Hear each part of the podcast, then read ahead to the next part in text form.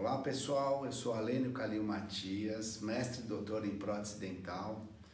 E hoje eu vou começar um canal novo aqui no YouTube para falar a respeito de planejamento odontológico, que é uma das maiores dores de todos os dentistas. Antes de começar, eu vou contar um pouquinho da minha história para vocês entenderem o que a gente faz aqui hoje no CETAL e no Hospital Odontológico CETAL e qual a experiência que a gente tem nisso.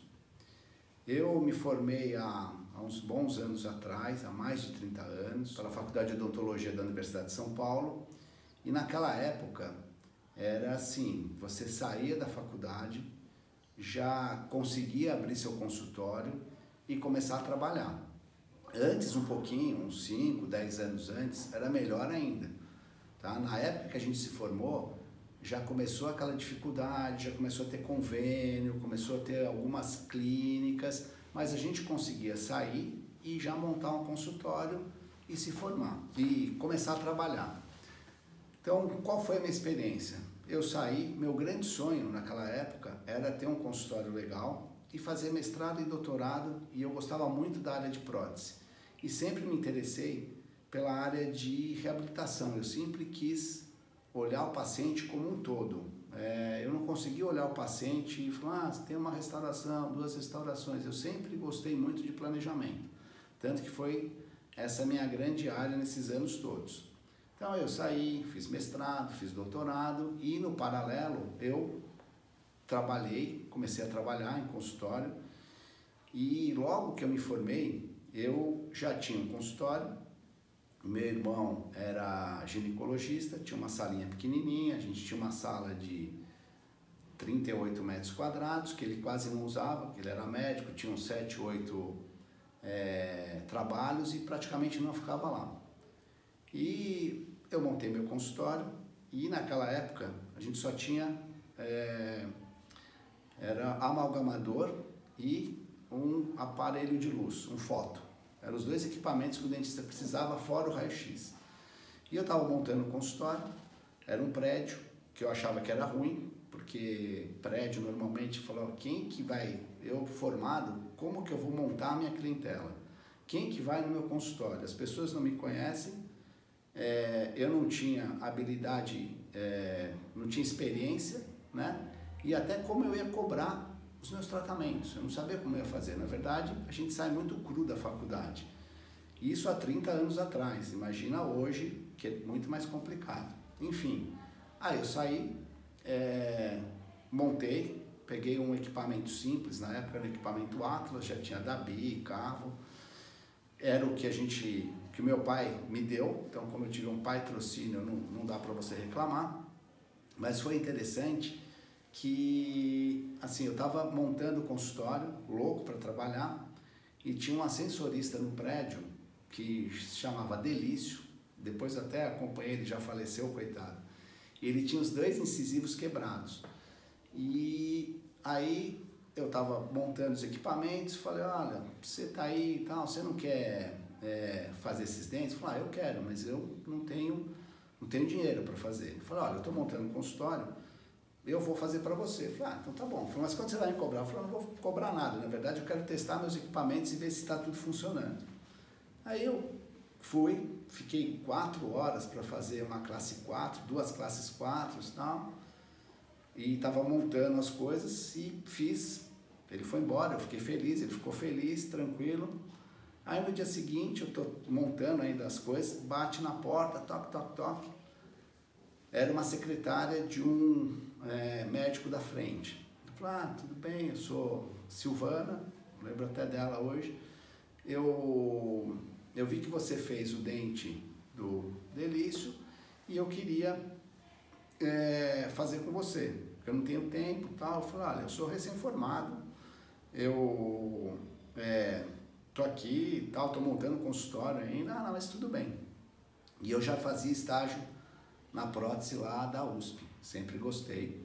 Enfim, aí eu comecei a atender. Eu sei que nos primeiros 15 dias de consultório, eu virei o rei das, dos. Era faxineiro, zelador, secretária, todo mundo começou lá por causa deste cara, desse ascensorista que eu vinha descobrir depois que ele era, ele era o relações públicas da, do prédio. Todo mundo conhecia ele, todo mundo se divertia com ele, ele batia papo com todo mundo e ele espalhou que eu era um bom dentista. E já tinha um monte de dentista lá.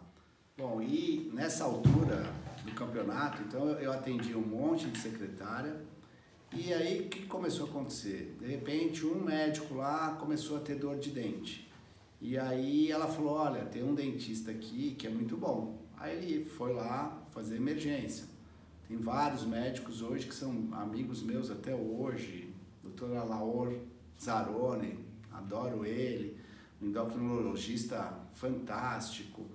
Enfim, aí o que, que acontecia? Eu comecei a atender o, comecei a atender os médicos, depois os médicos começaram a mandar a família deles e os pacientes deles. Então, eu passei do atendimento das secretárias, dos zeladores, para os médicos, para os pacientes dos médicos, e enfim, em muito pouco tempo o meu consultório já estava lotado e em 4, 5 anos eu já não sabia mais o que fazer. E a gente acabou mudando para um consultório bem maior, enfim. Aí depois de, sei lá, é, seis meses, um ano, eu já estava atendendo, o negócio estava lotado e foi assim que eu comecei a minha, minha parte clínica. Mas eu sempre foquei, é, essa, essa Silvana, eu lembro que ela chegou, que foi a segunda paciente, ela tinha uma prótese para fazer. E aí eu não sabia o que fazer e nem como fazer direito. O que, que eu fiz? Moldei com o ginato, falei, olha, eu vou, o seu caso é um caso mais complicado, eu vou moldar, vou levar para a faculdade, que eu estou fazendo estágio lá, vou mostrar para os meus amigos e depois eu vou te trazer qual vai, qual vai ser o planejamento que a gente vai fazer no seu caso. Tá? Ela ficou super feliz, porque eu, eu me interessei pelo problema dela, né? eu não saí fazendo. E, e eu também fiquei mais seguro porque eu pude perguntar para alguém que sabia muito mais que eu como fazer isso. Então, uma das coisas muito importantes do planejamento que eu vi durante esses anos é você saber e ter certeza que você não sabe de tudo. E você não tem obrigação de saber tudo. Mas você tem que fazer o melhor planejamento possível para o seu paciente, com os melhores tratamentos que existem, com as melhores técnicas possíveis, independentemente dele ter condição financeira ou não. É, eu brinco que a gente, na odontologia, não faz orçamento. Quem faz orçamento é mecânico, serralheiro, marceneiro, dentista faz consulta. E o que, que é uma consulta? Uma consulta é uma hora extremamente especial que você tem com aquele seu paciente, que você está conectado com ele e que você tem a chance de mostrar o conhecimento que você tem, mostrar para ele quais os problemas que ele tem e para fazer um diagnóstico e, se possível, um plano de tratamento. Nós vamos conversar bastante, a gente vai falar muito sobre vários detalhes, mas basicamente planejamento, ele está, aliás, é, é, o planejamento geral está baseado em três pilares, que é o diagnóstico, o planejamento em si e a execução. Não adianta você fazer um belo diagnóstico e não ter um plano de tratamento. Não adianta você ter um belo plano de tratamento e não ter uma bela execução. Quando você consegue unir essas três coisas, né, diagnóstico, plano de tratamento e, e execução, você vai atingir o objetivo do paciente, que é resolver o problema dele, e você vai ter sucesso. Só que esse esse sucesso, ele demora para vir, porque normalmente o que, que acontece? Se você sai de uma faculdade, se você monta um consultório, se você é recém-formado, você está começando alguma coisa, você não tem uma experiência, você, as pessoas não te conhecem e não sabem o valor que você tem. Então você tem que se apresentar, você tem que se mostrar, mostrar o seu conhecimento e aí sim você vai poder, como consequência, ser remunerado por isso. Então, assim, não vejam a remuneração como a primeira coisa. é, toda vez que você tenta é, olhar para o bolso do paciente, ele vai fechar o bolso. Tem um, um escorpiãozinho lá que está fechado e não vai abrir o bolso para você. Toda vez que você se preocupar com a saúde dele, se preocupar com a condição dele e procurar melhorar isso, aí sim ele vai te dar o retorno e te remunerar. Então isso leva um tempo. Normalmente a formação de um profissional, é, eu brinco assim, que a gente leva cinco anos, né? Se você trabalha num determinado local, para entender o que você faz, porque no começo é muito mecânico. Você está fazendo, mas não sabe o que você está fazendo. Você leva cinco anos para é, conseguir mentalizar com que a sua, às vezes a sua cabeça sabe o que você tem que fazer, mas a sua mão não executa corretamente. Então você tem dificuldade de passar o processo da, do mental para a mão. É um, é um processo de habilidade, de treinamento. Então a odontologia tem isso. Então eu, eu brinco que nós vamos ser uma das últimas profissões em que os robôs vão entrar e vão fazer alguma coisa. Tem se falado muito nisso, mas a gente pode ficar tranquilo durante um bom tempo que ainda vai ser difícil criar um robô que faça a nossa atividade, tá? Então, assim, depende muito da habilidade do dentista. Então, você tem que ter o conhecimento, esse conhecimento tem que estar bem consolidado na sua mente e esse conhecimento ele vai ser passado para sua mão e você vai executar um tratamento. E só depois de 10 anos é que você vai ser um profissional realmente completo. Então, em qualquer área, não tem milagre, não tem é, Instagram, curso, um curso que você faça, não vai existir esse milagre. Então, assim, é suor, muito suor e muito trabalho.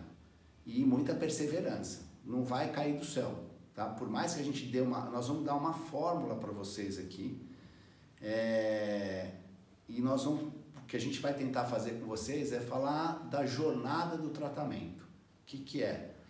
Como você sai de um ponto e vai chegar num ponto final. Então, como você sai do ponto A, que é a consulta inicial, e como você termina o caso com o paciente, fala, ó, terminei, você está pronto, vai voltar daqui X tempos. Então, isso daí é uma jornada que a gente está chamando de jornada do tratamento, e a gente vai tentar apresentar a melhor forma possível de fazer essa jornada de um modo que você saia do ponto A até o ponto B mais tranquilamente. Então, a gente está falando aqui que nós vamos ensinar o tratamento Waze. O que é o tratamento Waze? É um tratamento que você tem começo, meio e fim. Pode ser que lá no meio do caminho você tem que dar uma desviadinha, né? Mas você saiu do A e foi para o B. Isso é o mais importante que a gente quer passar para vocês. Gente, por hoje é só. Se você gostou, curta, compartilhe e se inscreva no nosso canal.